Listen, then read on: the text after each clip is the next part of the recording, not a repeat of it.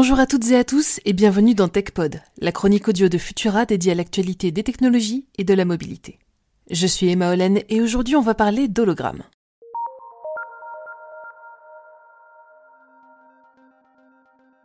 Si je vous demande quel est le lien entre Jean-Luc Mélenchon et Princesse Leia, vous devriez me répondre non pas les vêtements ou la coupe de cheveux, mais bien hologramme. Pour celles et ceux qui s'en souviennent, la campagne présidentielle de 2017 avait mis un pied dans le futur en permettant aux candidats d'extrême gauche d'assister à deux meetings en simultané. Grâce à une projection vidéo savamment retransmise, ils donnaient l'impression de se tenir en chair et en os sur la scène d'Aubervilliers alors même qu'ils se trouvaient sur une autre scène à Lyon. C'est grâce à cette même technologie que nous avons pu ressusciter Elvis ou encore le rappeur Tupac le temps d'un concert, mais en réalité, il ne s'agit pas vraiment d'un hologramme.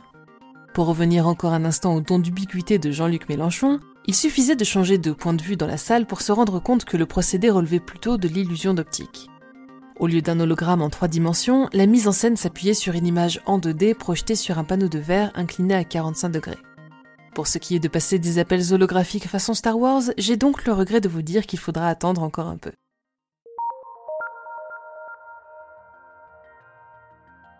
Jusqu'à maintenant, les inventions qui se rapprochent le plus du SOS de la princesse Leia sont les procédés d'affichage volumétrique. Avec des lasers, des champs électriques ou bien des projections sur de la fumée, on parvient à générer des images qui semblent s'animer dans le vide. En 2018, une équipe de la Brigham Young University, à l'initiative du projet simplement intitulé Princesse Leia, était parvenue à créer des images flottant dans les airs grâce à des particules de matière déplacées selon un trajet spécifique à l'aide de faisceaux laser. Mais là encore, toujours pas de véritable objet en trois dimensions visible sous tous ses angles. Et pourtant, une start-up californienne est peut-être arrivée à décrocher le Graal. Elle s'appelle Lightfield Lab et sa technologie porte le nom de Solid Light. Alors comment ça marche? Tout repose sur un écran de 28 pouces composé de 2,5 milliards de pixels. Pour rappel, un écran 4K c'est déjà 8,2 millions de pixels. Il ne s'agit pas non plus de n'importe quel pixel, puisqu'au lieu des classiques bleu, rouge et vert, on trouve des pixels capables de délivrer des nuances de couleurs précises.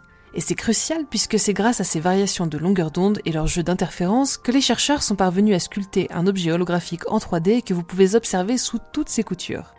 L'entreprise américaine ne manque pas d'ambition et compte aller bien plus loin encore en créant des écrans dotés de 245 milliards de pixels.